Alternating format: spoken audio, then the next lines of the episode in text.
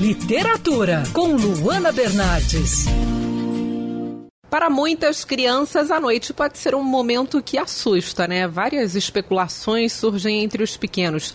Um bicho embaixo da cama ou dentro do armário? Um fantasma escondido no escuro, quem sabe? Pensando nesse medo, a escritora Luciana Romão lançou o livro infantil Sono, que faz um diálogo com essas aflições.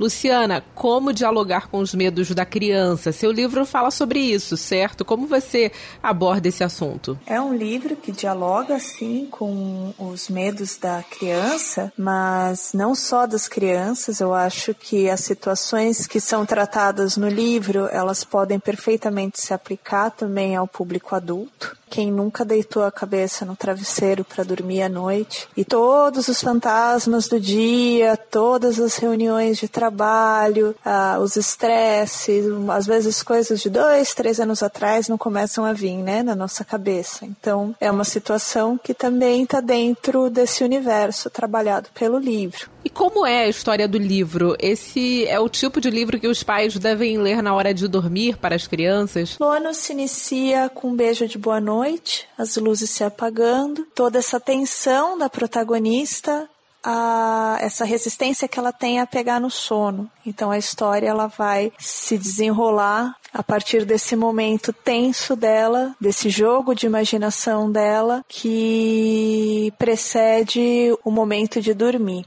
É, não vou contar muito além disso, porque isso é uma história de suspense, então se, se eu contar mais do que isso, a gente estraga um pouco a graça também do livro. E falando agora das ilustrações, como as ilustrações dialogam com o texto, com a narrativa? Bono é um livro ilustrado que foi pensado, né, elaborado como o que alguns estudiosos chamam de livro-álbum, né? Existe essa categoria em que que há uma conexão né, muito precisa entre texto e entre imagem. Essa que você ouviu foi entrevista com a Luciana Romão, que lançou o livro infantil Sono. Eu sou a Luana Bernardes. Você pode ouvir mais da coluna de literatura, seção do site bandnewsfmrio.com.br clicando em colunistas. Você também pode acompanhar as minhas leituras pelo Instagram Bernardes Luana, Luana com dois N's.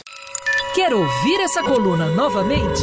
É só procurar nas plataformas de streaming de áudio. Conheça mais dos podcasts da Band News FM Rio.